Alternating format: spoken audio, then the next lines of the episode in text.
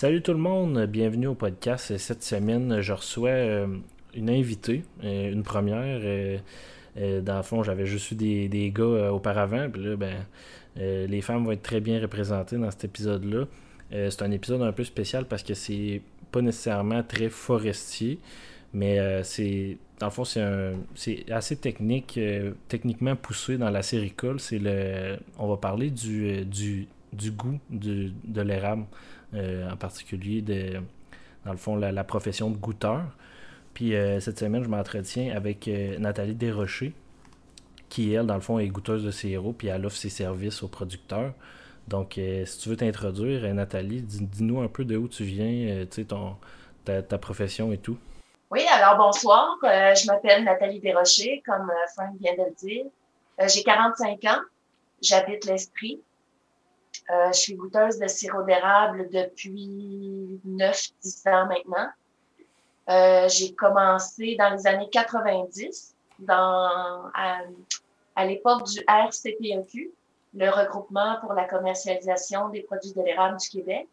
Je suis rentrée euh, dans le milieu à ce moment-là. moi, j'étais étudiante au bac en langue moderne à l'Université Bishop et euh, une camarade de classe qui venait de la Beauce travaillait dans le milieu de l'inspection du sirop d'érable.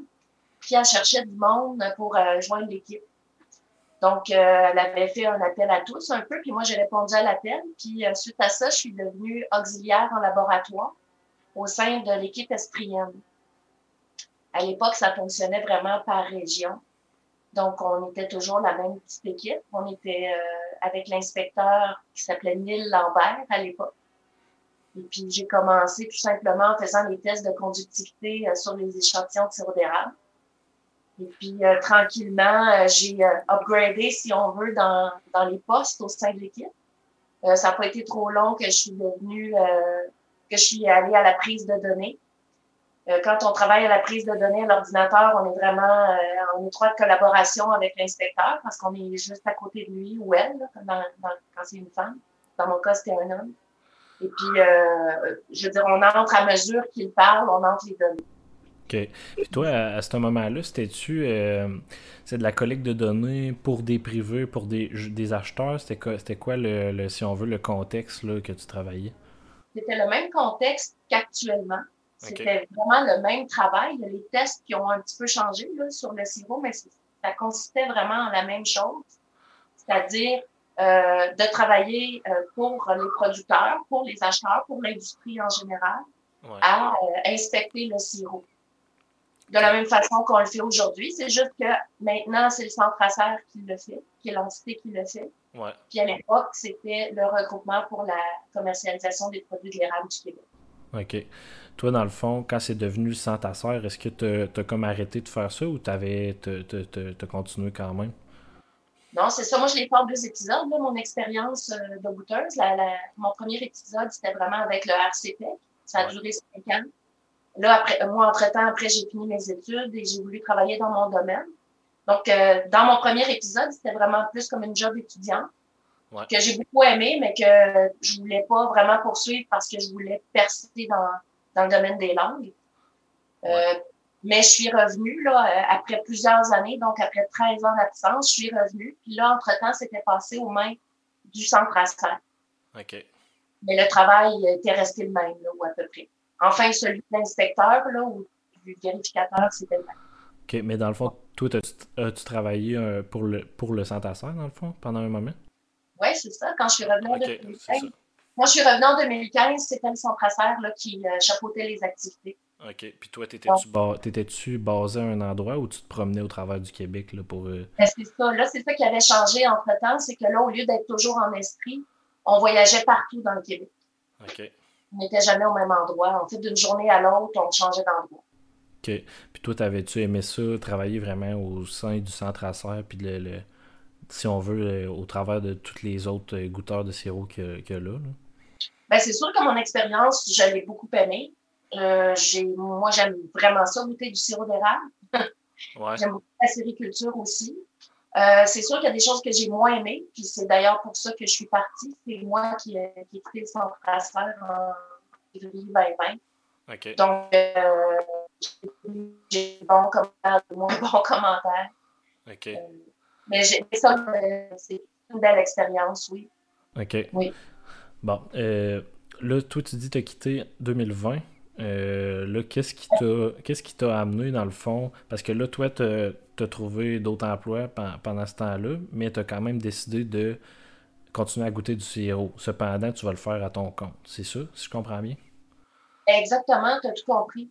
Euh, ça faisait longtemps que ça me trottait dans la tête, dans le fond. Euh, je sentais un besoin du côté des producteurs d'avoir de l'aide avant le classement. Ouais. C'est une aide qu'on ne pouvait pas leur fournir durant le classement. Euh, puis c'est aussi un moment de classement pour les producteurs où c'est comme un, c'est un endroit d'où tu peux plus sortir. une fois que tes barils sont rendus chez l'acheteur, tu peux plus reculer avec tes barils. Ouais. Fait que c'est, tu joues le tout pour le tout rendu là. OK, ouais. Moi, je ne pouvais pas les aider non plus. Euh, je veux dire, j'avais tellement de travail, puis c'était pas ma mission non plus de les aider par rapport au goût du sirop. Mais c'est une compétence que j'avais, que je savais que j'avais. Et puis, en ayant le, service à la clientèle très fort, moi, ça me, ça me faisait de la peine de pas être capable de les aider durant le classement. Quand j'ai c'était vraiment dans le but de continuer de goûter du sirop d'érable, mais dans un autre contexte. OK. Euh, toi, dans le fond, tu as décidé de faire ça, mais là, étant donné que c'est comme un nouveau service, tu n'as pas établi de clientèle encore, tu as, d'autres emplois encore, là, tu travailles, c'est quoi tu fais en ce moment? Oui, c'est ça. De toute façon, euh, ben, tu sais, comme je t'ai moi, je, je travaille dans des érablières en ce moment, dans deux érablières différentes en esprit. Euh, c'est sûr que je fais ça à temps partiel parce que je suis aussi étudiante en production acéricole à l'école CRIFA à Quaticook. Euh, je travaille dans les érablières pour me garder les deux pieds dans la sériculture. Ouais. Euh, je travaille en transformation principalement. C'est sûr que je suis moins dans l'analyse du goût, là. Euh, mais c'est pas grave parce que je vois d'autres aspects de l'industrie. Euh, ça, me, ça me garde le contact aussi avec les producteurs parce que il y a un, une des deux entreprises pour laquelle je travaille euh, qui est acheteur de sirop. Donc, il y a la possibilité aussi de, de voir le, le, sirop de plusieurs producteurs dans une même journée. Puis ce, ce, cet employeur-là me, me, fait goûter ces sirops aussi de temps à autre. Fait que, dans les deux cas, mes deux employeurs se servent de ma capacité. Là. Ouais.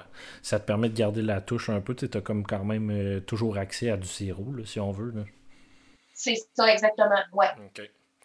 Puis, euh, bon, fait que là, euh, ça, c'est un peu qu'est-ce qui, qu'est-ce qui conclut un peu ton expérience, là, toi, en tant que, goûteuse de sirop, puis un peu ton, ton, si on veut, ton train de vie, c'est quoi? Puis là, dans le fond, j'aimerais qu'on, parle un peu vraiment de goûter le sirop en tant que tel.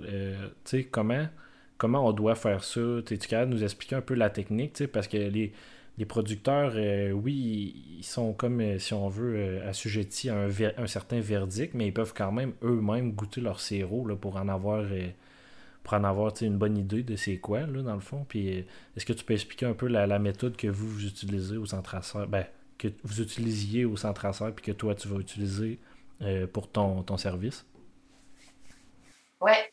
Euh, oui, je peux tout à fait l'expliquer. En fait, j'utilise euh, la même méthode qu'au centre euh, moins euh, les analyses physico-chimiques, c'est-à-dire les analyses de densité puis de transmission de lumière. Ça, je ne les fais pas parce que je suis pas équipée pour ça encore. c'est quelque chose que je vais peut-être faire dans l'avenir si je vois que mon service fonctionne bien et si je sens le besoin aussi du côté des producteurs. Je m'équiperai dans l'avenir. Mais pour l'instant, ce que je vais exploiter vraiment, c'est mon expertise par rapport à l'analyse du goût. Et puis ça, ben, je le fais de la même façon qu'au centre c'est-à-dire que ben, il faut avoir des échantillons entre les mains, déjà, dans un, premier temps. Euh, des échantillons qui sont bien identifiés. Puis des échantillons que j'ai conditionnés aussi, c'est-à-dire que j'ai amené à la température de la pièce. Ouais. Donc, je vais pas goûter un sirop qui, sortirait du frigidaire, par exemple, ni un sirop que j'aurais réchauffé ou qui aurait été exposé à la chaleur. OK. Donc, je goûte à 20 degrés Celsius, là, euh, plus ou moins 2 degrés. c'est comme ça que je goûte. Et puis, quand, quand je goûte, j'ai certains outils aussi avec moi. J'ai un sirop de référence, notamment. Ouais. Un sirop de référence, c'est un sirop euh, qui est à peu près au milieu dans les classes de couleurs, c'est-à-dire un, un ambré, par exemple. Ouais. et puis qui va être vraiment exempt de défaut de saveur. OK. Qui va avoir vraiment un goût de, si on veut, un goût d'érable, dans le fond. Oui, c'est ça, puis qu'il n'y a pas de défaut de saveur dedans. OK. c'est un sirop de référence, c'est un sirop que n'importe qui peut se procurer, n'importe qui, qui, réussit à faire au moins un, baril de sirop sans défaut, de couleur ambrée, là, idéalement. C'est pas obligé, mais c'est l'idéal. Euh, ça, c'est un truc, euh, c'est un truc dans le fond que, que chaque, chaque producteur devrait euh, faire, c'est de se garder on sait que ça c'est un bon sirop, ben on s'en garde exemple un bon un, bon volume, puis ça va, ça va donner notre sirop de référence là, dans le fond. Tout à fait. Parce que quand on goûte du sirop d'érable, de la manière qu'on l'apprend en tout cas au centre serre, puis même avant le centre serre, c'était comme ça aussi, c'est toujours en comparaison avec d'autres sirops. OK. Donc, euh, le sirop de référence, c'est vraiment la référence. Après, on part de ça, puis on le compare avec le sirop de... On compare nos échantillons avec le sirop de référence. OK. Parce qu'il y a aussi le fait que, mettons, tu vas goûter, exemple, 4-5 échantillons, que c'est tout du gros bourgeon, mettons, vers 4, vers 5. Là, maintenant, tu as, comme, euh, comme une saturation, tu le goûtes plus, là, maintenant. Là. Ben, je sais pas si toi, ça te fait ça, mais mettons, nous, quand, si on, le fait, des fois, on est là, ah bon, ça, on goûte nos barils avant de les envoyer. Ben, si, si c'est tout du bourgeon, c'est à la limite, ben, on, on vient, vient un temps qu'on n'est plus capable de le dire, puis c'est là qu'il faut faire comme un genre de reset, puis de goûter à notre sirop de, de référence, là, si on veut. Ouais, Exactement, c'est exactement à ça qui sert le sirop de référence, c'est à faire un reset, as utilisé le bon terme. Euh, quand, on, quand on est goûteur professionnel de, sirop d'érable, on est entraîné hein, à faire ça. Euh, fait que c'est certain qu'on est capable d'en goûter plusieurs d'affilée qui ont le même goût, puis de conserver notre acuité euh, dans notre dégustation. évidemment, on fait pas ça n'importe comment. Quand on goûte le sirop d'érable, euh, on a de l'eau aussi hein, pour se rincer la bouche. Puis il faut prendre le temps de le faire aussi. Toi, quand, tu, le goûtes, euh, quand tu le goûtes, est-ce que tu en, en, avales une certaine partie ou tu vraiment faut que tu recraches tout? C'est-tu le. Ben, tu peux jamais tout cracher parce que tout ce qui reste dans, le, dans la paroi de ta bouche, euh, ça, je veux dire, parce que tu sais, ça enduit la bouche, hein, le sirop. tu craches, mais il en reste peut-être l'équivalent d'un millilitre que effectivement tu vas avaler. Ouais. de toute façon, pour bien goûter le sirop d'érable, il faut l'envoyer euh, jusqu'au début de la gorge. Donc, il y en a toute une petite partie qu'on avale pareil. Ouais. Puis quand on, on, a des goûts forts, il y a aussi d'autres façons de se remettre euh, la bouche à zéro. C'est de manger un petit craquelin nature, comme un grissol nature, qui n'est pas salé, rien, là, qui goûte pas le sésame. Puis ça, ça va venir absorber vraiment tout ce qui reste euh, dans, dans, les parois de la bouche. Okay. Puis, au craquelin, on prend une gorgée d'eau à température pièce aussi. Puis là, si on a besoin, on revient au sirop de référence. Puis après, on poursuit avec les échantillons qui ont mauvais, qui ont mauvais goût. OK. Euh, toi, personnellement, tu, peux-tu dire, mettons, parce que c'est bien beau qu'on fait des recettes, des recettes, mais Manu, après, mettons, 50, 100 échantillons, penses-tu qu'il y a une certaine perte, une certaine imprécision, mettons, euh, du goûteur? Moi, je peux difficilement me prononcer là-dessus. Euh, je sais qu'il y a des tests qui ont été faits euh, avec Agroalimentaire et Agriculture Canada, au bureau de Saint-Hyacinthe. il paraît qu'on est très, très performant, même après 200 échantillons. Puis en ayant toute la panoplie des défauts. Après, euh, c'est sûr que si tu tombes sur une journée euh, de sève acide, par exemple, euh, puis que tu as ça 250 fois dans ta journée, tu es encore capable de le goûter, mais c'est sûr que tu deviens saturé à un moment donné. Ouais. C'est plus la fatigue qui s'installe que le manque de performance. OK. Ben, c'est prouvé que les humains sont quand même très performants après plusieurs échantillons. OK. Puis, euh, dans le fond, un, goûteur de sirop en tant que tel, est-ce que tu penses que, mettons, et, tu, dois avoir certaines capacités, si on veut, naturelles, innées, par exemple, tu sais, quelqu'un euh, qui va saler sa nourriture à, beaucoup, beaucoup, puis que pour lui, c'est pas salé, est-ce que tu penses que ça peut faire quand même un bon goûteur de sirop ou ça prend quelqu'un qui est très, euh, si on veut, pointilleux sur le, goût des choses?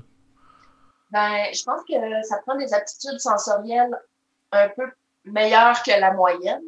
Ouais. Ça, c'est certain. Euh, les gens qui font ça professionnellement sont triés sur le volet. C'est pas n'importe qui qui peut le faire. Euh, il y a des gens qui ne perçoivent pas certains goûts. Comme euh, quelque chose qui est connu, c'est le moisi, par exemple. Il paraît qu'il y a 50% de la population qui ne perçoit pas le moisi. Ben, Donc, en partant, ces personnes-là... il y en a qui vont prendre ça comme un goût fumé. C'est ça, les goûts peuvent être perçus différemment par les personnes, évidemment. Mais le moisi, ça, c'est reconnu. C'est quelque chose, c'est quelque chose de vraiment qui a été prouvé scientifiquement. Il y a des gens qui ne le perçoivent pas. Ça ne veut pas dire que ces personnes-là ne peuvent pas lancer du sirop, mais il faut qu'ils apprennent à, le reconnaître autrement que les autres. Il faut qu'ils fassent d'autres associations. Ouais. C'est sûr que quand on commence dans ce métier-là, un des premiers tests qu'ils nous font faire, c'est de nous faire respirer des odeurs, puis d'être capable de les identifier. Ça, c'est le premier test. Fait que si tu n'es pas capable de dire que dans ce bocal-là, ça sent l'orange, puis dans ce bocal-là, ça sent le café, puis dans ce bocal-là, ça sent euh, la mayonnaise, ben en partant, tu es éliminé. OK, il y a comme vraiment. Ils vont pas vraiment garder. C'est comme le premier test qu'ils font, pour faire comme un premier tri. Puis suite à ça, là, ils vont approfondir euh, ton entraînement. OK. Ben, c'est bien qu'il y ait quand même une sélection, là, on va dire. Mais euh, est-ce que quand, euh, quand tu appliques là, pour être goûteur, est-ce que j'ai remarqué que c'était beaucoup des femmes, est-ce qu'il y en a quand même des hommes? Est-ce qu'il y en a. Pourquoi? C'est quoi la raison qu'il y a plus de femmes que d'hommes? Ah ben je ne sais pas. J'aimerais bien pouvoir te répondre. Mais c'est pas une question que les hommes sont pas capables, c'est vraiment juste qu'il y a pas. absolument pas. Non, non, les hommes sont capables. D'ailleurs, il y en a. Euh, il y en a un qui fait ça depuis très longtemps. C'est un des doyens de l'équipe, euh, d'ailleurs. Euh, il travaille très bien. non, il travaille très bien, aussi bien que les femmes. Non, c'est pas une question de sexe. C'est peut-être plus, ça peut-être plus à voir avec les conditions de travail. OK. Ça serait ma théorie. OK. Ah, peut-être. si, si on continue, si on veut, dans les, dans, les, euh, dans le sirop en tant que tel. Le, sirop frais versus du sirop qui a été réchauffé, par exemple, que c'était un VR5, puis que là, il a été euh, recaramélisé par le producteur parce que oui, ça l'arrive.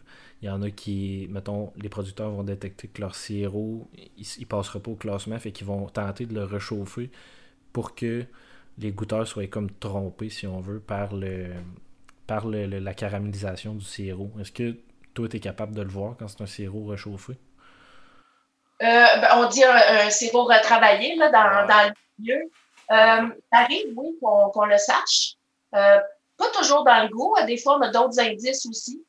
Euh, parce que, tu sais, on travaille avec des plateaux de 20 échantillons à la fois. Et puis, quand tu arrives devant un plateau où les échantillons sont tous de la même couleur, c'est-à-dire tous assez foncés, parce qu'on sait que quand on retravaille le sirop, souvent il sort assez foncé, puis qu'il y a à peu près toute la même odeur, on a déjà une bonne idée en partant que le sirop a été retravaillé. Surtout si l'odeur s'apparente à celle du bourgeon. OK. Mais si euh, ça, tu me dis ça, bon, vous le savez un peu d'avance que c'est du sirop retravaillé, pourquoi dans ce cas-là, euh, il y a certains classements que c'est, mettons, une batch de 10 barils? Parce que là, à cette heure, on a toutes des cuves de, d'équilibrage, dans le fond, que, mettons, tu mets 10 barils, tu mélanges toutes, puis après ça, tu les remets tout en barils, puis tu les envoies à Fédération. On s'entend que c'est toute la même batch.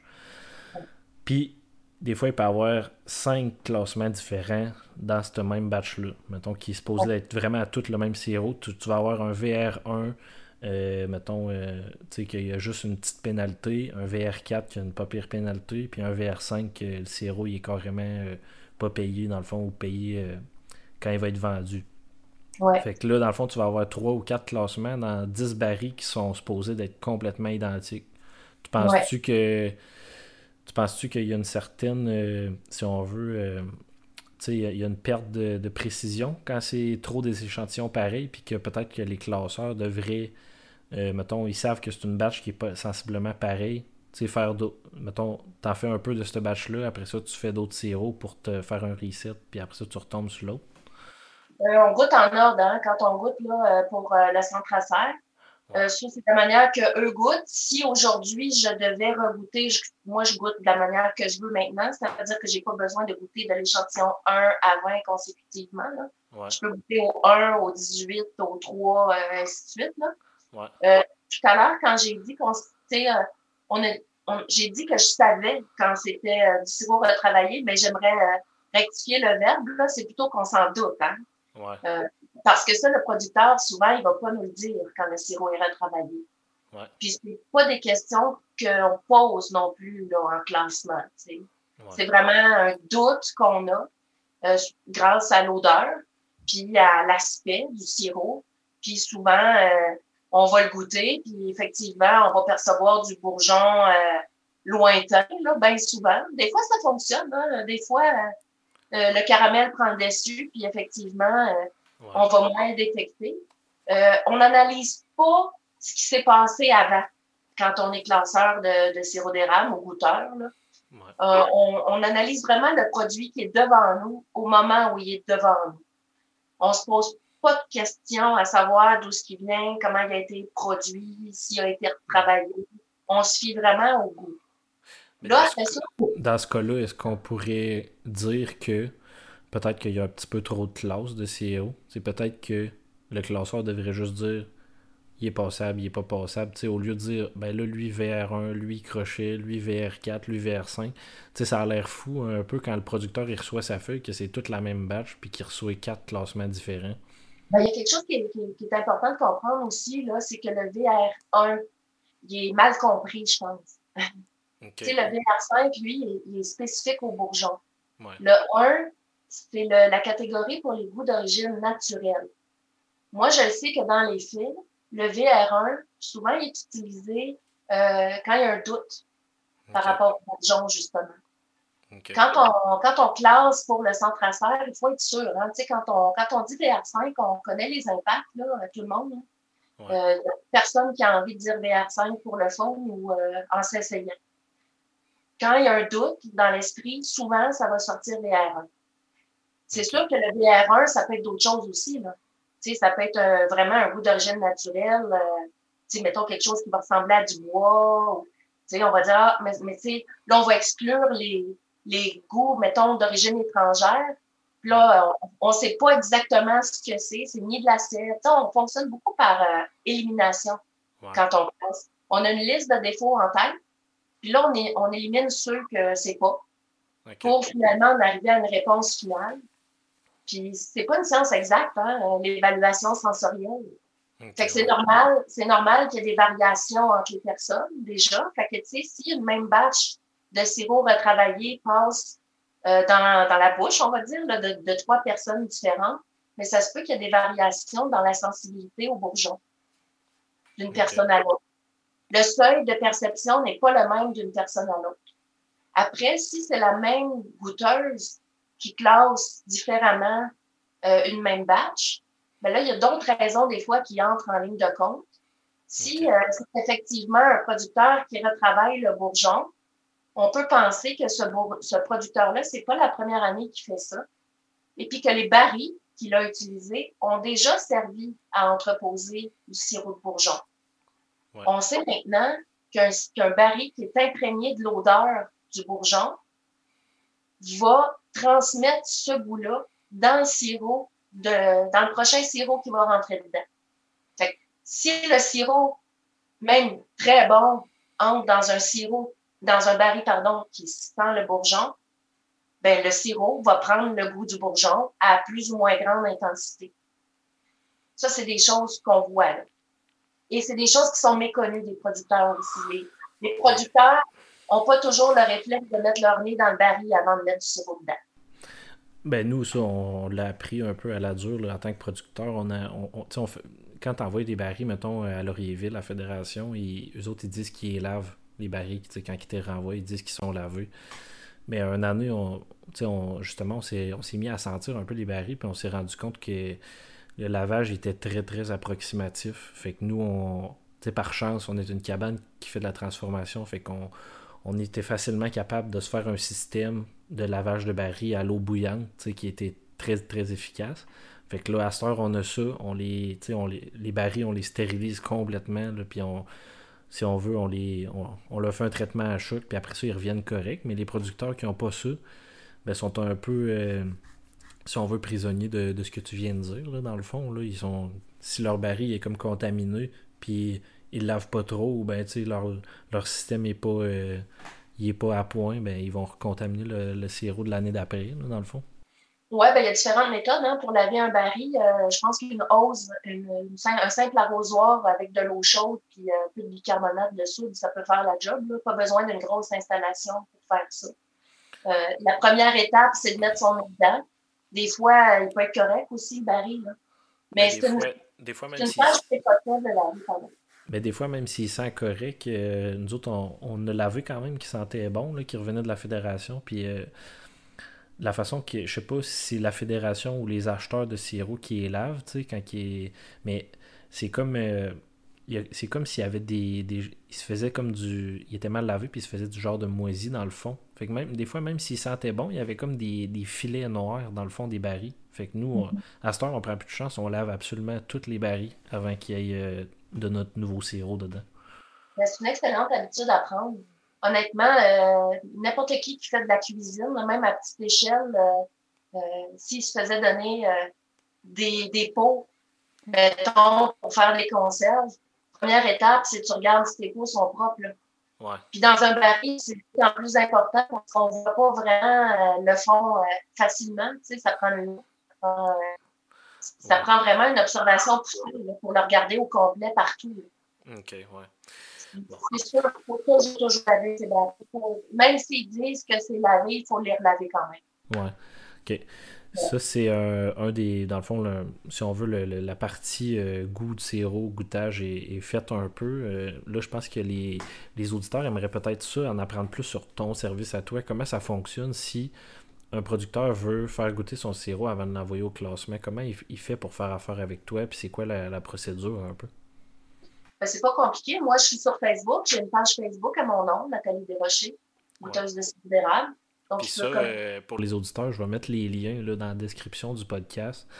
Et aussi, sur quand je vais faire la publication sur la page Facebook, là, je vais, tu vas être tagué. Dans le fond, ils vont pouvoir directement cliquer sur ta page puis te contacter. C'est ça. Sur ma page, on trouve vraiment toutes les informations pour me rejoindre. Si on clique sur le bouton En savoir davantage, ça mène vers une petite page web avec toutes mes coordonnées. Sinon, on peut m'écrire euh, juste un petit mot dans la, dans la boîte de réception de la page euh, Facebook. Euh, moi, je, je, regarde ça tous les jours, évidemment. Je réponds très rapidement à tous mes clients. Puis de la façon dont ça, dont ça fonctionne actuellement, vu qu'on est en période de pandémie, j'essaie de limiter les contacts en personne le plus possible. Donc, je fonctionne avec les échantillons à distance. Donc, ce que je demande, c'est euh, au producteur de m'envoyer les échantillons par messagerie d'alcool ou par bureau. Selon les besoins. Hein. Les besoins des personnes sont, sont différents là, tout le temps. Mais de ce temps-là, j'essaie vraiment de, de, fonctionner à distance le plus possible. Puis, en cas de force majeure, si vraiment je suis pas capable de trouver euh, le problème là, dans le sirop, puis si la personne le souhaite, je pourrais euh, encore me rendre à l'érablière bien sûr en respectant les mesures sanitaires. Mais jusqu'à maintenant, ça n'a pas été nécessaire parce qu'on le sirop parle. Hein? Ouais. Dans le goût, là, on est capable de savoir beaucoup, beaucoup de choses. En plus, si on a un contact privilégié avec le producteur, si on est capable d'y parler, évidemment, là, on, peut passer un petit questionnaire. Là. Vous avez fait quoi? Euh, vous l'avez produit quand? Euh, dans quelles conditions? Euh, dans quel genre de vous l'avez mis? Puis là, bien souvent, on trouve la réponse juste là. On n'a pas besoin d'aller plus loin. OK. Par exemple, des, des, échantillons qui seraient euh, moisis, mettons, là, tu sais, que tu décèles vraiment un goût de moisi de, fermentation. Ça, ça, peut être juste que le producteur il a des barils de plastique mal entreposés. Ça pourrait être ça aussi, là, dans le fond. C'est pas juste le bourgeon. Oui, c'est ça, des barils qui ont été exposés à la chaleur, par exemple, ou euh, euh, pour la fermentation, ça peut être, il y a un paquet de raisons qui peuvent amener la fermentation. Une simple saleté dans un baril peut amener de la fermentation. Mais des fois aussi, c'est les bouchons qui sont abîmés. OK. Euh, les il y a des producteurs qui gardent des bouchons très longtemps, euh, mettons, dont le joint d'étanchéité est, est brisé, donc il y a une entrée d'air. Ouais. Des, des fois, il y a des producteurs qui vont mélanger du sirop froid avec du sirop chaud. Fait qu'à ce moment-là, quand ils vont caper le baril, ben le, ça sera pas à 85 degrés Celsius ou à 185 degrés Fahrenheit, qui sont les conditions vraiment favorables à la non-prolifération de bactéries là, par la Ouais. suite. Ouais. Et, euh, il y a des raisons, il y en a plusieurs là, pour la fermentation. Puis la fermentation de la moisissure, c'est la même catégorie de produits, de, de, de défauts, pardon. OK. Fait que quand ça vire mal, ça peut virer fermenté. Dans- moi, je dirais dans le meilleur des cas, là, Ouais. que le moisi, euh, c'est une destruction pas mal garantie. Ouais. Ouais. Fait que ça, c'est un, quand même un. Tu sais, je veux dire, quelqu'un qui fait régoûter ses échantillons par toi, puis que tu décèles ça. euh, je veux dire, c'est quand même des gros, euh, des gros sous que le producteur peut sauver juste en pas envoyant son sirop là, à l'acheteur, là, dans le fond. Ouais, surtout si la, la fermentation, les moisissures sont importantes. Parce que là, c'est des retenues après ça au classement. Puis ça, la retenue, euh, tu sais, c'est pas final, final encore, là, quand un inspecteur retient un baril, parce que là, il y a quand même un échantillon qui est repris, qui est envoyé au laboratoire de Saint- de Saint-Hyacinthe, puis il y a un autre panel de dégustation qui passe par-dessus, puis qui, là, va vraiment émettre un avis de destruction ou qui va relâcher le produit, tout simplement. Puis, à- Ok. s'il est relâché à ce moment-là, il va être euh, reclassé normalement puis euh, mis sur le marché euh, de façon normale. Mais s'il y a un avis de destruction qui est mis dessus, ben là, c'est sûr que c'est, c'est crève-cœur parce que là, ça s'en va direct dans le dallo. Ouais. Ouais. Ben, au C'est moins. sûr, que, c'est sûr que si le produit est moisi ou fermenté, si je le goûte d'avance, euh, ce qui peut être avantageux pour le producteur, ben, c'est de ne pas l'envoyer parce qu'à ce moment-là, s'il l'envoie, puis qu'il y a un avis de destruction qui est émis dessus, il faut payer hein, pour, euh, pour la destruction. Ouais, c'est ça. Ben, il va sauver au moins les coûts de. La... parce que là, la fédération, je pense, garde sa cote quand même, ce sirop. Et en plus, il charge les coûts de, comme tu dis, de destruction, lavage de baril, tout ça. Fait que tu vas te sauver quand même, un- je pense que c'est un 150, 200 dollars là, quand tu te fais détruire un baril, peut-être plus même, là, je sais pas. C'est ça. Puis là, on parle de fermentation, mais il y a plein d'autres groupes qui ont un impact financier très important sur le sirop d'érable. Ouais. si on parle, mettons, d'un d'un goût de chimique, par exemple, ou, euh, ou juste une simple surcaramélisation, c'est 25 sous la livre que ça coûte maintenant, un, un- un sirop qui est surcaramélisé. Ouais, ouais. Ça commence à paraître. Euh, si, si on a un sirop qui, est- qui a un problème, euh, je sais pas moi, euh, de fumée, qui a un goût de fumée, Ouais. Mais là aussi, il va y avoir un autre 25 sous la livre qui va être retranché. Fait qu'à ce moment-là, en le faisant classer d'avance, ben pas classer, moi je peux pas utiliser ce mot-là, mais en le faisant analyser d'avance, Ouais. c'est sûr que là, ça permet au producteur de prendre une décision éclairée après, à savoir, je l'envoie-tu chez l'acheteur ou pas. Surtout s'il est en situation de grosse production cette année-là. Ouais. S'il a produit plus que son contingent, euh, il pourrait envoyer juste ses meilleurs, si on veut, ou ceux qui n'ont pas de défauts, là. ou ceux qui n'ont pas les gros défauts. Ok, ouais. Puis garder ceux qui ont les gros défauts, puis essayer d'en faire autre chose pour valoriser le produit autrement. Ok. Ouais, c'est sûr. Parce que, par exemple, euh, le sirop VR5, euh, tu sais, c'est très très déclassé, mettons, au niveau du, du classement. Tu sais, t'as- t'as t'as presque rien pour, puis euh, c'est c'est super long avant que tu sois payé, mais euh, pour faire, mettons, du sucre d'érable granulé, c'est un des meilleurs sirops qu'il n'y a pas, le, le VR5. Puis ça, euh, Absolument. ça, Il y a des gens qui- il y a, il y a beaucoup de gens qui ne le savent pas, là, dans le fond, là, mais un producteur qui, qui, qui- qui transformerait du sucre d'érable, il pourrait très bien garder son VR5 puis euh, vendre euh, son sucre d'érable qui va être fait avec du sirop de bourgeon, mais qui, qui va être très bon. Tout à fait. Tout à fait, absolument. Moi, je connais même un producteur qui en fait de l'alcool. Alors là, là, il va chercher un maximum vraiment pour son baril. Là. Ouais, c'est ça. Ben, lui, il va, il va, il va, il va chercher un, un montant exponentiel de ce qu'il aurait eu euh, s'il aurait vraiment vendu en, en sirop d'érable. Tout à fait. Parce que là, le, le traitement qu'on réserve au VR5 actuellement, là, selon la nouvelle convention, on dit qu'il est déclassé. En fait, il est classé de la même façon que les autres. C'est juste que, évidemment, il vaut moins cher, puis il rentre dans la catégorie de transformation. Ouais. Fait qu'il va être traité de la même façon qu'un CP, qu'un sirop CP. Puis il va être payé juste quand il va être vendu. Comme tu dis, c'est long. C'est l'année d'ensuite, à partir de mars, l'année d'ensuite, qu'on commence à obtenir les paiements pour ce sirop-là, s'il est vendu. Ouais. Fait que c'est sûr, c'est 1,80 la livre là, que tu reçois quand tu fais un VR5. Ce qui se trouve euh, presque à moitié prix de ce que tu aurais normalement. Presque la moitié, effectivement, parce qu'un doré, on est rendu à 2,99 en 2021. Ouais. Ça, c'est sans compter si t'es biologique, euh, si t'as des barils de stainless, t'as une primo aussi, tu sais.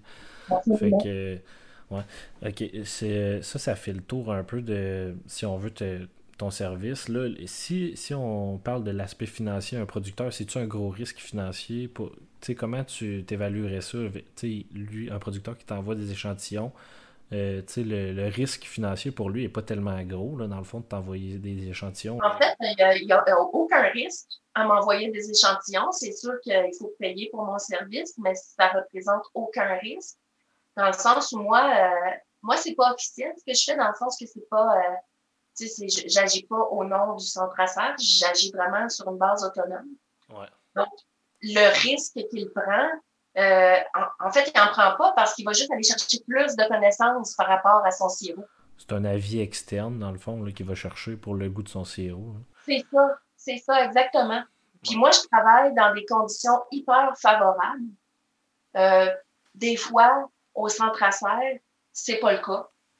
Donc, euh, ça lui donne un deuxième avis, si on veut, puis qui est un peu, ben pas un peu, qui est carrément en dehors du centre à serre. Oui, c'est ça, c'est un avis externe complètement. Oui, tout à fait. Oui. Fait parmi mes services, j'ai pas juste l'analyse du sirop comme tel, je fais aussi des. Euh, je peux faire de la rédaction. Parce que j'ai un passé de, de langagière aussi, de, de traductrice. J'ai étudié en langue moderne puis en traduction professionnelle. Fait que l'écrit, pour moi, c'est quelque chose de facile. Euh, je suis capable de décrire les flaveurs du sirop puis de les mettre en texte. Donc, un producteur ou une productrice qui voudrait se faire une petite étiquette de produit euh, pour, euh, pour un, produit X, justement, pour le produit de goût du jour, si on veut, je pourrais, l'aider dans ce sens-là aussi. OK, vraiment comme si on veut un peu comme les vins, là, dire, mettons, ça c'est une telle sorte de sirop avec telle sorte de flaveur, puis c'est ça, exactement. Fait que, tu sais, oui, ma spécialité, c'est la détection des défauts, mais je suis aussi capable de détecter le bon sirop puis les flaveurs dans le sirop. Je me sers de, ben, de la roue des flaveurs, là, que tout le monde connaît maintenant. Je me sers aussi du, du, vocabulaire du centre à en ce qui a trait euh, aux défauts de saveur comme tel. OK. Bon. Fait que bon, ben c'est beau. Fait que ça fait pas mal le tour, si on veut, de notre entrevue. Je vais te laisser tranquille euh, pour, euh, pour l'instant. Peut-être qu'on en refait un dans le futur. Euh, oui, j'ai encore des choses à dire, ouais. Ah, ben tu peux en dire encore, vas-y. Moi, je, te, je Non, non, mais tu sais, j'y allais, au fil des questions. Tu sais, comme tantôt, quand on parlait de, de goûter le sirop, j'ai pas eu le temps de faire le tour. Tu sais, quand je t'ai dit un peu comment, comment s'y préparer, mais j'ai pas dit comment je le faisais. Tu sais, ouais, ouais je commence toujours par le sentir, évidemment. Euh, on travaille euh, vraiment avec notre nez quand on goûte le sirop d'érable. Euh, donc, je le sens. Je me fais une impression. Déjà, quand on sent le sirop, on a déjà 75% de la réponse bien souvent. la, plupart des défauts vont apparaître dans l'odeur. Pas tous, mais, mais beaucoup. Il faut aussi avoir des conditions favorables. je l'évoquais tout à l'heure. On ne goûte pas n'importe comment. On goûte pas quand on est malade, par exemple, ou euh, on goûte pas quand on est préoccupé. Quand on est très préoccupé ou qu'on est stressé ou euh, euh, qu'on a mal à la tête, par exemple, c'est mieux de s'abstenir de goûter. On fait une moins bonne analyse dans ce temps-là. Okay. aussi euh, travailler dans un environnement euh, qui est exempt d'odeur, qui est exempt de bruit, puis qui est propre. Ça, c'est des, c'est vraiment toutes les conditions réunies là, pour faire la meilleure analyse possible. OK. Donc, quand on goûte, on ne goûte pas sur le coin d'une table là, pendant qu'il y a un rôti euh, qui se fait dans la cuisine. oui, ouais, c'est ça. Autrement dit, c'est comme un, un, environnement, si on veut, industriel, va être plus adapté dans le sens que c'est, c'est, c'est propre. Mettons, il n'y a pas d'odeur de, si on veut, de, de, cuisson ou de quoi que ce soit, que ça soit vraiment euh, quelque chose de neutre, là, dans le fond. Oui. Moi, les, les, meilleures expériences d'analyse sensorielle que j'ai eues, là, dans mon expérience euh, avec le centre Tracer, C'est quand on est goûté au bureau euh, d'agroalimentaire et agriculture Canada, justement, où là, on goûtait dans des cubicules euh, avec des lumières euh, choisies. C'est des cubicules, évidemment, euh, dont la couleur est choisie aussi. Tout est pensé. Il n'y a aucun bruit à cet endroit-là. Puis il y a aussi une minute qui passe entre chaque échantillon. Ça, c'est vraiment des conditions parfaites pour goûter. Puis quand je sortais de ces séances-là, je me disais, mon Dieu, si on pouvait toujours goûter comme ça, je pense qu'on ferait un meilleur travail au quotidien. Oui, oui.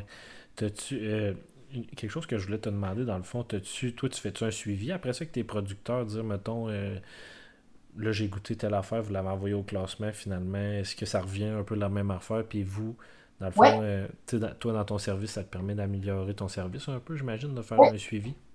Tout à fait, c'est quelque chose qui m'importe beaucoup. Là. je fais absolument ce suivi-là. Je veux voir d'abord s'ils ont été satisfaits de mon service dans un premier temps. Euh, dans un deuxième temps, quand ça donne bien, oui, je leur demande. Euh, justement, j'ai eu un client l'année dernière à qui j'ai reparlé dernièrement. J'ai pour lui demander s'il avait été satisfait. J'avais pas une nouvelle. Il m'a dit oui, tout à fait. J'ai dit puis, euh, puis le classement, comment ça s'est passé? Ben, c'est pas mal sorti comme tu l'avais dit. Ouais. Ça, ça m'a fait, ça m'a fait très plaisir. Et puis oui, c'est c'est quelque chose qui est très important pour moi. je, je, sais pas si je l'ai dit, mais le service à la clientèle, c'est pour moi, c'est en haut de la liste. Je fais super attention à mes clients, puis j'ai envie qu'ils reviennent l'année d'après aussi. Ouais, ben, tu sais, facilement accessible aussi. Là. Je veux dire, si quelqu'un, euh, par exemple, moi, je, voulais te contacter pour faire le podcast, puis tu me répondais dans une minute, puis je pense que ça va être un peu la même chose avec tes clients, dans le fond. Tout à fait. Oui, puis euh, mes employeurs actuels sont au courant du projet que j'ai, du, du lancement d'entreprise de Puis je leur ai dit que si ça décollait, que j'allais vraiment donner priorité. Puis surtout euh, en période, mettons période de production, puis tout de suite après la production et avant le lancement, moi je sens que c'est là où euh, je vais être le plus en demande. Ouais. Fait que je vais me mettre moins disponible dans les érablières où je travaille à ce moment-là. Puis tout le monde est correct avec ça. Tout le monde comprend. Puis c'est sûr que je vais donner priorité à ma clientèle. Ouais. Parce que c'est plus ça qui, qui, me fait triper. Là. J'aime ça travailler en production, mais analyser le goût du sirop d'érable, ça, c'est passionnant pour moi. Ouais. -tu, Toi, euh, mettons, si tu aurais. Euh, je te demande une question là, un peu euh, vaste, mais penses-tu que la, méthode qui est utilisée pour classer actuellement, ça devrait être changé ou est-ce qu'il devrait avoir, par exemple, une contre-vérification? Tu sais, mettons, un organisme, un tiers parti, exemple Agriculture Canada, qui viendrait re-vérifier mettons, euh, à, l'échelle, mettons, on va dire 1% des échantillons, voir si les goûteurs sont, sont stables. Verrais-tu un changement ou tu te laisserais ça absolument comme c'est là, là? Je ne sais pas déjà s'il y a le personnel euh, à la AC pour ce faire. Il faudrait voir. Je sais qu'il y a des spécialistes en évaluation sensorielle comme tel, mais est-ce qu'ils sont spécialistes en évaluation sensorielle du sirop d'érable? Euh, oui, mais il y en a peut-être une ou deux. Ça prend un panel hein, quand on fait ça. Là. Ça prend un groupe de personnes. Euh, ta question est vaste. Elle touche plusieurs points. Tu commençais par me demander euh, est-ce qu'il y a des choses qu'on pourrait changer dans le classement actuel. Ouais. Je pense que oui. je pense que 250 échantillons à goûter par jour, c'est trop. Parce qu'actuellement, c'est ce qu'on demande aux, euh, aux vérificateurs, aux vérificatrices. C'est pas que les personnes sont pas capables de le faire, sont tout à fait capables de le faire, puis ça a été prouvé même. La, la difficulté, c'est la fatigue. Puis c'est la sollicitation du corps humain.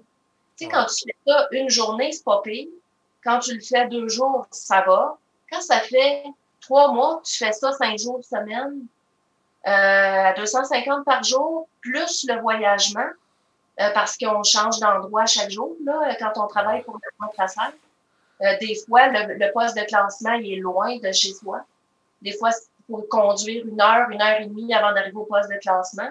Fait que là, tu fais ta journée, puis en plus, tu as trois heures de voyagement. Fait que ça laisse pas beaucoup de temps de repos avant la prochaine journée de travail. Ouais. Ça, c'est un point. Euh, c'est pas infaisable, mais c'est difficile. Ça, fait, ça fait beaucoup de sucre à gérer pour un seul corps. C'est sûr que le soir, tu dois pas manger un pudding chômeur quand tu as fini de, ta journée de goûtage de sirop d'érable. Mais c'est encore drôle. Le, sucre, c'est très addictif, hein? j'ai jamais eu. J'ai jamais eu la dent aussi sucrée que quand je travaillais au centre à serre. Et pourtant, j'ai pas la dent si, sucrée euh, dans ma vie euh, normale. Ah ouais. J'ai beaucoup diminué ma consommation de sucre depuis que je ne travaille plus pour le centre à serre. non, euh, quand tu manges du sucre, tu en veux toujours plus. Ouais. Ah, c'est, euh, le sirop, c'est fabuleux comme produit. Euh, tu t'entends pas de ça pour vrai. Puis chaque jour qui passe, quand tu tombes sur un bon lot, quand tu tombes sur des producteurs consciencieux, là, ça fait sourire. C'est, tellement bon le sirop d'érable. Fait que ça, c'est, les conditions de travail, c'est super important dans l'histoire, je pense. Ouais. C'est, un travail qui est mal connu. C'est un travail qui est pas reconnu non plus. C'est-à-dire qu'on met pas les, les, les goûteurs de, de l'avant. Tu sais, le centre à serre euh, a des ingénieurs, toutes sortes de, de, professionnels qui travaillent, mais ils ne parlent pas beaucoup des personnes qui goûtent le sirop d'érable. Et pourtant, c'est ces personnes-là qui l'analysent tous les jours. Ouais. Tu sais, euh, on est un peu, quand on travaille pour le centre à serre, on est un peu considéré comme un, un travailleur agricole, au même titre que quelqu'un qui travaille dans le bois. Mais c'est complètement différent ce qu'on fait. Puis le, juste par le titre qui est donné, le titre de poste qui est donné aux personnes, tu sais, vérificateur ou vérificatrice de la qualité, à part que tu dis que, tu sais, on vérifie la qualité, il n'y a pas la notion de dégustation dedans. Ouais, c'est pas comme euh, dans le monde du vin, par exemple, où que c'est des sommeliers puis sont très, euh, mettons, reconnus pour goûter telle euh, sorte de vin. C'est ça, c'est prestigieux comme emploi. Alors que ici, au Québec, on a cette expertise-là qui est absolument rare et unique au monde. Puis on ne la met pas du tout sur un piédestal. C'est pas que je dis que j'aurais voulu être mise sur un piédestal. C'est pas ça que je suis en train de dire, mais au moins sortir de l'ombre. Parce que ces gens-là travaillent dans l'ombre. Ils ont un travail qui est, qui est très difficile, comme, comme, je vous disais, comme je disais tout à l'heure. Puis c'est un travail qui, qui est mal compris. Sais, souvent, il y a des producteurs qui, qui vont penser que, que les, les ils vont agir de manière subjective, alors que c'est pas le cas du tout, du tout. C'est des personnes qui travaillent de manière ordonnée, structurée. C'est des personnes objectives. On classe pas en se disant j'aime ou j'aime pas. C'est pas comme ça que ça fonctionne. C'est vraiment, on a appris à catégoriser le sirop à force d'entraînement puis de formation. Mais moi, par exemple, euh, oui, je, suis d'accord avec tout ce que tu dis, mais tant qu'on euh, va être dans le système actuel où ce que des producteurs vont perdre des milliers de dollars à cause d'un verdict, les producteurs en tant que tels, eux, vont toujours avoir de la misère à accorder beaucoup de prestige à ce métier-là à cause qu'ils perdent, ils perdent beaucoup d'argent. Puis ils, associent ça directement aux goûteurs, tu comprends? Ils disent pas, les producteurs se disent pas, peut-être qu'on devrait changer euh, notre stratégie, euh, si on veut, euh, provinciale de gestion du sirop. ils vont tout mettre la faute sur les classeurs. Et pourtant, pourtant c'est pas le classeur qui produit. Ben, c'est comme le policier qui te donne une contravention sur la route. Je veux dire, lui, c'est pas lui qui établit la limite de vitesse. Lui, il fait juste contrôler si, on veut faire respecter les balises qui ont été mises. C'est un peu la même chose, le classeur. Tout à fait. Ben, je, comprends ce que tu dis, puis je suis d'accord aussi parce que c'est vrai. En, fait, c'est un peu aussi à cause du système de classement, comment il est fait. Comment on classe le sirop au Québec? On le classe en deux catégories essentiellement. Soit il est OK, soit il y a un défaut. Oui, c'est ça. Il n'y a, pas de, a pas de valorisation, tu sais, du, mettons, du sirop d'exception qui va être, mettons, qui va avoir une flaveur de vanille, tu sais, qui va être très, très bon, mettons, là, ou quelque chose comme ça. Exactement. Puis sur le rapport de classement que le producteur reçoit, c'est les défauts qu'il voit. Sinon, ben, il voit OK quand le sirop, il n'y a pas de défaut. Mais le sirop, il était peut-être exceptionnel, mais il n'y a rien qui dit dans le rapport. Fait que c'est sûr que c'est le négatif qui ressort sur le rapport. Ouais. Peut-être qu'il faudrait revoir ça, cette manière-là, justement, de, d'analyser le sirop, de, de aussi le dire quand il est bon. Peut-être que ça pourrait paraître mieux aussi les, les classificateurs, les, les goûteurs de sirop d'érable. Ben, moi, je pense que oui. C'est sûr que tant que le système est basé sur les défauts, tu arrives stressé à ton classement, puis tu te dis qu'il faut pas que j'aie de défaut. Puis là, ben, quand il y en a, malheureusement, ben là, tu, là souvent, tu as envie de rejeter la faute sur quelqu'un d'autre. Ben, c'est parce que quand tu arrives comme producteur, le meilleur, le meilleur classement que tu peux avoir, c'est rien de marqué. Tu n'auras aucune félicitation de bon, bravo monsieur, ce baril-là, il y avait une flaveur d'érable euh, classique parfaite. Il n'y a, aucune mention, il y a aucune mention de ça. Donc là, tu te retrouves à avoir tous des barils qui n'ont aucune mention. Puis là, il y a à la fin, il y en a un qui est vers 5. Fait que là, tu te dis, bon, ben là, je viens de perdre, supposons, je viens de perdre 1500 dollars. C'est la faute du classeur. Euh, c'est lui qui me dit c'était VR5 dans le fond. Fait que c'est ça. Fait que tant, tant que ça va être ce système-là, il n'y aura aucune euh, reconnaissance. Là. Moi, je pense, là, en tout cas, personnellement. Ben, je, suis entièrement d'accord avec toi. C'est sûr qu'il y a des producteurs aussi qui, oublient d'utiliser le système de révision. Là. Ça, c'est bien, important. Là, euh, avant de, si on n'est pas d'accord avec le classement euh, de l'inspecteur ou de l'inspectrice, c'est important d'envoyer les échantillons en révision. Parce que ces échantillons-là, si la révision est favorable pour eux, ben, elle, ne, elle ne coûte rien. Ouais. Euh, sinon, moi, c'est 25 sous du, 25 dollars du baril, là. Mais sinon, euh, si, si, le, si, finalement ça ressort en ta faveur, si, par exemple, au premier classement, ça avait été classé VR5, puis qu'en révision, il sort VR1, ben la révision, elle n'a rien coûté. Puis tu as eu un deuxième avis sur ton classement. Ouais. Bon. Après, ça, ça nous amène à l'autre, à l'autre partie de ta question tantôt qui demandait, tu me demandais euh, par rapport à, au système de révision, est-ce que ce serait pas mieux que ce soit un, autre tiers qui le fait? Ouais. Peut-être que oui. Moi, je pense que ce serait une bonne idée. Parce qu'en ce moment, on est plusieurs à le penser, puis je peux me permettre de le dire maintenant, c'est qu'on est. Le centre affaires est un peu juge et parti là-dedans. Ben, c'est à cause que là, à révision, tu vérifies ton collègue. Fait que là, euh, c'est un peu. Euh, tu veux pas trop le contredire. Tu te dis, tu sais, il a la même formation que moi, on travaille à la même place. Et si je renverse toutes ces décisions, euh, là, euh, ça marche plus. Là, on fait juste se contredire l'un et l'autre, dans le fond. C'est sûr que la, révision se fait de manière transparente. Je le sais pour euh, y avoir participé. Là. Mais ça, reste que, ça reste que tu sais que c'est ton collègue que tu vérifies. Complètement, complètement. Puis ça nous amène à un autre point, ça nous amène aussi à la présence des producteurs durant le classement. Ouais. Tu sais, il y a des facteurs comme ça qui entrent en ligne de compte quand on risque. Ouais, ben c'est sûr que ça doit être ça doit être assez stressant, par exemple, d'avoir le producteur qui est là, tu, goûtes ses 100 barils qu'il a amenés, puis là, tu es rendu au 13e VR5, là, maintenant, il commence à s'impatienter à côté de toi, puis ça, ça, ça doit être quelque chose qui, te stresse un peu. Mais là, je pense qu'ils vont limiter ou arrêter ça complètement, là, les, les visites là, pendant le classement. OK. Euh, moi, je n'ai pas entendu parler. Je sais que dans les laboratoires centraux, euh, la présence des producteurs n'est plus permise. Ouais. Ben, euh, mais sinon, c'est ça, là, quand c'est classé dans les, dans les laboratoires centraux. Mais sinon, chez les acheteurs, les plus petits acheteurs, là, moi, je pense que les, les, producteurs peuvent toujours assister au classement. Puis ça, on dira ce qu'on voudra. Il y en a qui ont la couenne plus épaisse, là, on va se dire, mais on reste des êtres humains. Puis oui ça, oui, ça affecte. Puis ça affecte pas nécessairement beaucoup. Tu sais, ça peut affecter de, dans une intensité différente, si on veut. Puis dans les deux pôles, hein, ça peut affecter négativement, mais ça peut affecter positivement aussi. Tu sais, c'est pas toujours négatif, là, de la manière qu'on est, qu'on est affecté. Mais dans les deux cas, moi, je te dirais que ce qui est sûr, c'est qu'on l'est, en tout cas. Parce qu'on est des êtres humains, puis on est sensible à ce que les autres personnes vivent. Puis surtout, on est parfaitement au courant de c'est quoi qu'ils sont en train de vivre. Tu sais, on, on dit qu'on les connaît pas, les prix, mais la convention de mise en marché, là, elle est disponible sur Internet. Fait que n'importe qui qui est curieux, il va voir, puis il les connaît tout de suite, les prix. Là. Ouais, Puis moi, ça n'a pas été long que j'étais allée me renseigner, puis je savais exactement que quand je disais VR5, qu'est-ce qui se passait euh, dans le portefeuille du producteur. Là. Ouais. C'est des, des, choses dont, dont, on est conscient. Puis il y a des gens qui le vivent mieux que d'autres.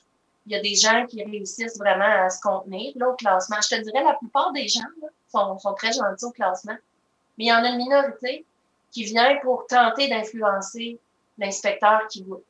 Ouais. Puis, euh, puis je te dirais que jusqu'à un certain point, euh, ça peut fonctionner. c'est pas, c'est pas du tout, euh, j'incite pas du tout les gens à faire ça, là. Ce que je suis en train de remettre en question, en fait, c'est vraiment la présence des producteurs au classement, puis la justesse du classement suite à leur présence, tu sais. Puis on sait aussi que, que quand le producteur est présent au classement, il faut qu'il prenne sa décision par rapport à la révision tout de suite. C'est séance tenante. OK, ouais. Fait que, tu sais, s'il vient de se faire dire 25 bourgeons, euh, il va peut-être être tellement fâché, euh, il va dire ouais. j'envoie tout en révision, puis il prendra même pas le temps de goûter. Ouais. Tandis que s'il vient pas au classement, mais ben, dans un premier temps, la personne qui va avoir goûté son sirop va avoir été plus calme. Ouais. Fait qu'elle va probablement faire un bien meilleur travail. Puis dans un deuxième temps, le producteur qui reçoit son rapport, il a 15 jours ouvrables pour faire une demande de révision.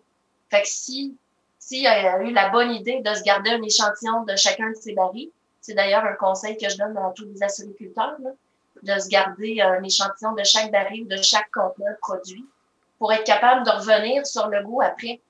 Ouais, de se faire, euh, de se faire la main en tant que producteur. Oui, de se faire une idée soi-même, de se faire son pré-classement. Ouais. Puis si on n'est pas capable de le faire soi-même, ben de faire appel à quelqu'un comme moi si euh, il est curieux de savoir un peu qu'est-ce qui l'attend au classement. OK. Ouais. Bon. Fait que, ben, là, toi, t'avais-tu d'autres choses à rajouter? non, non, écoute, je, non, c'est juste parce que je, je, repensais à ça tout à l'heure. Je, je, voulais approfondir un petit peu l'évaluation sensorielle, puis ouais. les conditions dans lesquelles elle s'est fait aussi actuellement. Il n'y a pas de problème.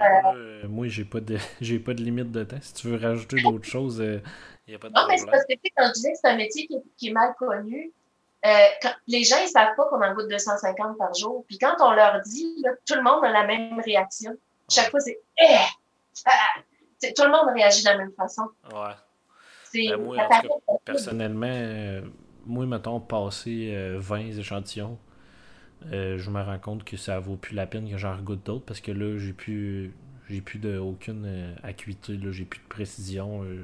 tout est tout est la même affaire, tu sais, puis c'est fait que 250, là, c'est quand même. Euh, moi, je pense que. En tout cas, personnellement, je pense que c'est trop. Toi, tu dis peut-être que. Eux autres, ça a été prouvé que c'est faisable, mais en tout cas, ça reste que moi, je trouve ça quand même impressionnant. Hein.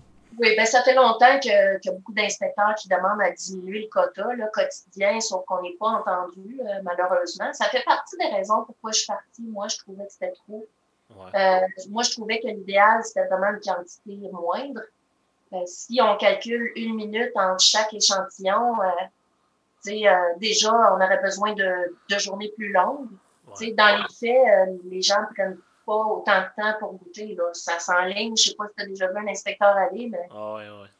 C'est, c'est, je pense qu'il en passe plus qu'un par minute. Là. Puis, tu sais, c'est pas pour, euh, pour parler contre, contre la profession, aucunement. C'est vraiment une pression qui est là chez les personnes qui goûtent puis qui ont comme pas le choix de ouais. suivre. Parce que sinon, ils n'y arrivent pas. Ils n'y arrivent pas à la fin de la journée. Tu sais, okay. euh, souvent, tu es, es, chez, es chez un acheteur, puis à 4 heures de l'après-midi, euh, si tu n'as pas fini, euh, tu commences à recevoir des messages. Puis, t'achètes-tu? Ou ah. ça commence à te laver le plancher en dessous des pieds alors que tu n'as pas fini. tout le monde a hâte que tu partes dans le Fait que, tu sais, il y a, y a, cette pression-là aussi. Il y a la pression de l'acheteur qui veut que tu finisses. Fait que tu peux pas finir à 7-8 ans le soir, là, puis prendre tout le temps que tu veux pour goûter si ça marche pas de même. Ouais. Fait que c'est ça qui est difficile. Puis tu sais, on sait aussi qu'il y a une variabilité de la sensibilité des personnes pour tous les défauts de saveur. Fait que c'est sûr qu'une personne seule, c'est très bien, mais je pense que ce qui serait encore mieux, ça, ça serait que ce soit une équipe qui goûte, ou au moins deux personnes qui ouais. goûtent chacun des échantillons. Fait que tu sais, mettons, tu gardes ça à 250 échantillons par jour, mais au lieu que ce soit juste un inspecteur qui travaille, c'est deux inspecteurs qui goûtent les échantillons et qui se prononcent dessus. Ouais. Ou, ou qui s'alternent. Tu sais, quand il y en a un qui ressent de la fatigue, il passe la main à l'autre. Ouais. Puis si, si l'autre a un doute, parce que ça arrive, hein, des doutes. Ouais, ouais. Bon, là, on n'est pas sûr sûr. Ben, que là, on passe à l'autre, puis on dit, toi, qu'est-ce que tu en penses? Puis que là, on établit un consensus. Ouais. Parce que plus, plus il y a de personnes qui disent la même affaire sur un échantillon, plus tu te rapproches de la vérité. OK, ouais. C'est vraiment ouais, l'équipe. Ça, ça fait du sens. Oui, tout à fait. Puis moi, je ferais même des équipes avec les forces qui sont les faiblesses de l'autre. OK. Je réunirais ces deux personnes-là ensemble. Tu sais, mettons, une personne qui détecterait moins bien le bourgeon avec une personne qui le détecterait même quand il est ultra léger. Je les mettrais ensemble, ces deux-là. OK. Ou quelqu'un qui détecte moins bien, mettons, les hydrocarbures, Ouais. euh, avec quelqu'un qui, qui le pogne euh, tout de suite, tout de suite, mais qui serait moins bon dans d'autres choses, qui serait la force de l'autre. OK. C'est ça, c'est c'est facile, ça, à, éta- à établir. Ouais, ouais. Mettons, pour le centre à serre, parce qu'ils prennent tout en note, hein, tout est consigné. OK. Mais bon, tu sais, Ouais. c'est sûr que là, ça demanderait plus de ressources. Ça reste un travail saisonnier. Ça reste un travail qui est pas très payant. Tu sais, c'est, c'est pas quelque chose dont on parle non plus. Tu sais, les, c'est sûr, les producteurs, eux autres, ils regardent ce que ça leur coûte la livre, là. Ça coûte trois quarts dessous la livre pour le classement. Ouais. Je sais pas si ça leur paraît beaucoup ou pas. Tu sais, je leur ai jamais posé la question. Moi, je pense que l'idéal, ce serait d'augmenter les effectifs humains. Parce que les effectifs humains, même s'ils sont un peu variables d'une personne à l'autre, ils sont infiniment plus performants que la machine, Ouais. qui, elle, va toujours donner la bonne réponse, mais sur une affaire. Tu sais, Ouais. comme le spectraceur. Là, je pense au spectraceur quand je dis Ouais. ça, qui va vraiment détecter très, très bien le bourgeon, mais il va le détecter à des seuils qui seront même pas perceptibles par l'humain. Ben nous, euh, on a eu une récolte, euh, tu sais, on a, ben, en tout cas, j'entrerai pas dans les détails, mais on a eu euh, des, des, des récoltes que le spectraceur a décelé, a décelé bourgeon, du, dé- comme presque du début jusqu'à la fin là, de, de toute notre récolte. Là. Ah ouais. Puis c'est pas du zéro qui a été classé bourgeon, mais je veux dire, le spectraceur, lui, ah, bourgeon. Puis je sais pas pourquoi, lui, ça, ça s'est passé comme ça. Puis je pense que plus que tu t'en vas vers l'est du Québec, pire que c'est. là. Euh, mais, euh, en tout Mais cas, tu sais, le- ce qui est important de comprendre du bourgeon, c'est que c'est de la manière qui est paramétrée. ouais, S'il est, para- est paramétré très sévère, ben lui va détecter la moindre trace de bourgeon. là. Il est ultra performant, le spectraceur. ouais, Mais, mais ce seuil-là, peut-être qu'il n'est pas perceptible par l'humain. Ben, c'est ça que je dis, dans le fond. Lui, lui, il détectait, mettons, qu'il y avait, mettons, au début, euh, mettons, à mi-mars, il, ça a commencé, puis une petite affaire, puis là, lui, le spectraceur l'a détecté tout de suite, puis ça a été jusqu'à la fin, puis c'est pour ça, là, dans le fond, que ça, que c'est un peu, euh, en tout cas, dans, ce- dans beaucoup de cas, c'est un peu inutile, parce que dans le fond, tu n'as pas vraiment l'heure juste, là. Tu- lui, il fait juste détecter une molécule, là, dans le fond, là. Euh, non, c'est pas, c'est pas une molécule. hein. La, la technologie qui est derrière, c'est la spectroscopie optique. Fait que c'est Ok, vraiment une image qu'il analyse. Ok. Ouais. Non, la molécule, c'est plus dans, dans la petite languette qu'ils sont en train de développer, là. Ah ouais, La petite de- languette, euh, te- le test de colorimétrique, là. Ouais, Ouais. c'est ça. Ouais, ça, c'est les molécules des MDS qui sont détectées. Mais le spectraceur, c'est d'autres choses. C'est vraiment un spectre de lumière. Puis après ça, des, des modèles d'interprétation de ces spectres-là, là, puis avec des algorithmes là, qui vont dire, OK, ça, c'est le spectre du bourgeon. Ok. Il est capable de reconnaître. C'est une image. Ouais, ouais. Ouais. Ok. C'est différent là, de, de la molécule qui est détectée par le test colorimétrique, qui est d'ailleurs une méthode très intéressante. J'espère que ça va fonctionner. Parce que ça, du coup, Ben, jusqu'à date, euh, je pense qu'ils n'ont pas vraiment des résultats positifs. Là, comme c'est là, euh, il, y a- il manque de précision un petit peu, je pense. OK. Il- ben, je sais il a parlé, le chercheur il a parlé récemment, puis euh, je pense qu'ils sont, sont pas vraiment au point encore. là. Il, y a- il manque un peu de recherche encore. Moi, je trouve ça bien intéressant, ces outils-là, parce que il y a tout le temps plus de sirop à, à analyser. Là. Chaque année, on augmente la production au Québec tout le temps. Mais on oublie qu'il y a beaucoup, beaucoup d'argent qui est injecté dans ces technologies-là, puis dans le personnel qui travaille à ces technologies-là. Puis pendant ce temps-là, on sait qu'il y a des humains qui performent très bien, qu'on peut former en assez peu de temps. Si la personne a des bonnes capacités sensorielles, on peut la former en quelques mois. C'est Ouais. sûr que pour devenir chevronné, je te dirais que ça prend, ça prend quelques années d'expérience. Tu peux être très bon au départ, mais pour devenir vraiment excellent, moi, je pense que ça prend plus que trois mois. Là. Mais, mais le spectraceur, ça fait combien d'années qu'ils travaillent là-dessus, puis combien d'argent a été injecté là-dedans? Je ne sais pas, mais c'est les producteurs qui payent pour ça. Ouais. Tu sais, peut-être qu'ils ils pourraient décider d'injecter leur argent autrement dans l'humain, qui va, qui, que- dont le système euh, gustatif va détecter jusqu'à 1000 milliards d'arômes différents. Je veux dire, ça, a été prouvé dans une étude, là, en 2014. On est ultra performants, les humains. Fait que je trouve que c'est la meilleure machine à ce jour. Sauf qu'on la dénigre un peu. Parce qu'on trouve que, bon, elle est variable, on pense qu'elle est injuste. Ou, oui, elle est un peu variable. Injuste, ça non. Ça, je suis pas d'accord. Les, les, les gens travaillent de façon objective, sont formés pour ça. Fait que ça, faut oublier ça. ces personnes-là travaillent pas de façon injuste. Ils travaillent. Tu sais, c'est bien plus le fun de dire à quelqu'un que son sirop, il est bon que de dire que son sirop, il est pas bon. Ouais. humainement parlant, là. Ouais, ouais. Euh, quand, quand quelqu'un amène juste du bon sirop, là, on a envie de le féliciter à la fin. on dit continuez votre beau travail, changez rien de vos méthodes. Tu sais. Ouais. Tout le monde en repart content.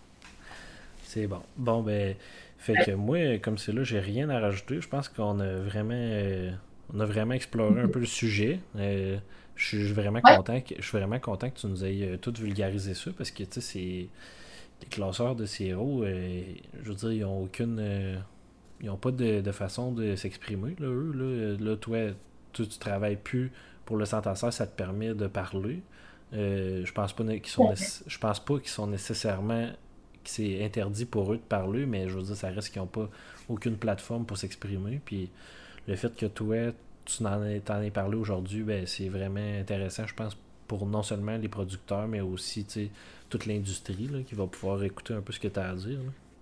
Oui, tout à fait. Puis je suis très généreuse euh, de mes commentaires aussi dans service. Moi, tant qu'ils veulent savoir des choses puis que j'ai la connaissance, je leur dis je pourrais avoir du coup de, de conseils. Ouais. Puis pour les gens, les producteurs là, qui veulent connaître tes tarifs, tout ça, ils te contactent par euh, Messenger, j'imagine, sur ta page Facebook. Oui, c'est en fait. Euh, ouais, tout, tout, est sur ma page Facebook. Si on clique sur l'onglet service, on a les cinq services différents euh, que je peux offrir. Ouais. Et puis avec les tarifs qui viennent avec. Ces temps-ci, on applique moins évidemment les frais de déplacement puis le kilométrage, puisque je travaille principalement de la maison. Fait que c'est un travail qui est à l'heure, qui, qui est différent d'une personne à l'autre, parce que tout le monde a des besoins différents. Ouais. comme euh, j'ai des clients, par exemple, dernièrement, qui voulaient savoir c'était quoi leur crochet. Okay. ils ont dit, d'habitude, on n'en a pas autant, puis là, l'année passée, on a eu beaucoup, beaucoup, beaucoup. Euh, ça nous fait craindre euh, des VR éventuels. Euh, on voudrait savoir euh, si toi, tu serais capable de détecter, puis si tu peux nous aiguiller. Puis euh, je l'ai fait, puis j'ai trouvé c'était quoi. Puis c'était principalement le même tout le temps. Puis ils étaient très, très rassurés de savoir que c'était ça et que c'était pas ce qu'ils redoutaient. OK, ouais. Puis qu'il leur aurait coûté pas mal plus cher si c'était tombé VR. Fait que, puis tu sais, après ça, il était curieux de savoir, bon, il disait, moi, je suis pas capable trop trop de goûter ça de l'antimousse, mais sais, là, tu me dis que c'est pas de l'antimousse, fait que je suis bien content de savoir que c'est pas ça. Ben, il dit, je sais toujours pas comment goûter l'antimousse parce qu'il n'y en avait pas dans, dans son sirop. Ben, je dis, si vous voulez savoir qu'est-ce que ça goûte l'antimousse dans le sirop, mettez-en dedans. Ouais. Prenez-vous un échantillon de bon sirop, mettez un petit peu d'antimousse dedans, mais ça en prend pas beaucoup, là. Une mini, mini goutte. Puis surtout si l'huile est rancie, parce que ça, c'est quelque chose qu'on voyait sur le terrain aussi. S'il y a des gens qui, qui vont acheter l'huile en grande quantité et qui vont l'utiliser encore l'année d'ensuite. Mais là, on sait que l'huile s'arancie comme tout corps gras. Ce qui fait que là, eux autres, ça, ça devient très goûteux puis très désagréable. ça affecte tout le, tout le sirop complet. On a vu des lots complets être affectés par ça. Ça, ça tombe VR4. Là. VR4, c'est 25 sous la fille. Ouais, ouais, ça va vite. Tu sais, quand, quand tu fais tout correct, euh, tu travailles en respect de l'environnement, tu fais tout ce qu'il faut là, pour, pour arriver à un beau résultat, puis que tu fais classer ta, ta production principalement VR4, ça fait mal au cœur. Ouais. Fait que, tu sais, des producteurs qui voulaient connaître leur crochet, mais des fois, j'ai d'autres besoins. Des fois, je me fais appeler justement pour, pour du sirop travaillé, justement. Tu vas-tu le détecter, le sirop travaillé? Mais là, moi, je prends tout le temps le temps d'expliquer bien les choses aux personnes. Tu sais, je leur dis, ça se peut que je le détecte, effectivement, mais moi, je vais détecter ça au moment où je vais le goûter, là. Puis là, vous le savez, parce que ça a été prouvé par le centre serre, que le goût de bourgeon revient après un certain temps. Fait que peut-être que moi, je le détecterai pas, le goût de bourgeon. Peut-être que votre recette va fonctionner sur le coup. Mais que peut-être que trois mois plus tard, quand l'acheteur va ouvrir le baril, ça va sentir le bourgeon à plein nez. Ouais. Fait que, tu sais, moi, je, les, je leur dis avant même qu'ils fassent affaire avec moi. Fait qu'après, ils peuvent encore y penser. Là. Ouais. Ils peuvent encore laisser faire d'abord. Ou, des fois, ça va décourager ça aussi d'utiliser ces pratiques. Ouais. Tu sais, je, je pense que généralement, les personnes qui vont faire affaire avec moi, c'est des personnes qui veulent s'améliorer. Ouais. Non, mais c'est ou, des personnes qui ont, c'est ça, ou des personnes qui ont une problématique récurrente puis qui veulent trouver l'origine. Ils veulent voir c'est quoi. C'est quoi, tu sais, c'est sûr qu'à ce temps, la codification est assez élaborée, là. De plus en plus, euh, à ce temps, le VR4 se décline en 41, 42, 43. Ça a été la même chose au préalable avec le VR1. Mais il reste des codes, comme le VR1 dont on a parlé au début de la discussion, qui Ouais. sont un peu nébuleux. Tu sais, euh, c'est pas juste pour le bois, le VR1, là. Tu sais, le VR1, avant, ça, ça comprenait le bois, la cesse, puis la caramélisation, le brûlé. Ouais. Après ça, ça s'est décliné, ça s'est précisé. Mais le VR4, là, quelqu'un qui a juste VR4, bon, là, à ça, on peut exclure la fumée, on peut exclure l'antimousse, puis on peut exclure le métal, mais il reste le plastique, il reste le suri, il reste Ouais. l'acide, il reste les hydrocarbures. Tu sais, il y a plein d'autres affaires qui rentrent encore dans le VR4, puis que les personnes qui reçoivent ça comme verdict, comme tu disais le, le mot tout à l'heure, ben, ils savent pas d'où c'est quoi. S'il y a personne comme moi qui, qui est capable de leur dire, je suis pas toujours capable de le dire, là. Tu sais, je leur compte pas de mentir, là. Tu sais, surtout, moi, je suis pas là pendant qu'ils produisent. Ouais. Tu sais, fait que je vais leur poser un maximum de questions, puis des fois, on va réussir à mettre le doigt dessus. Puis des fois aussi, je vais le trouver tout de suite. Tu sais, un hydrocarbure, là, quand tu es entraîné pour détecter ça, tu le détectes. Puis ouais. des fois, il est assez franc, puis je vais le passer à quelqu'un qui s'y connaît pas, puis il va pas pantoute le goûter. OK.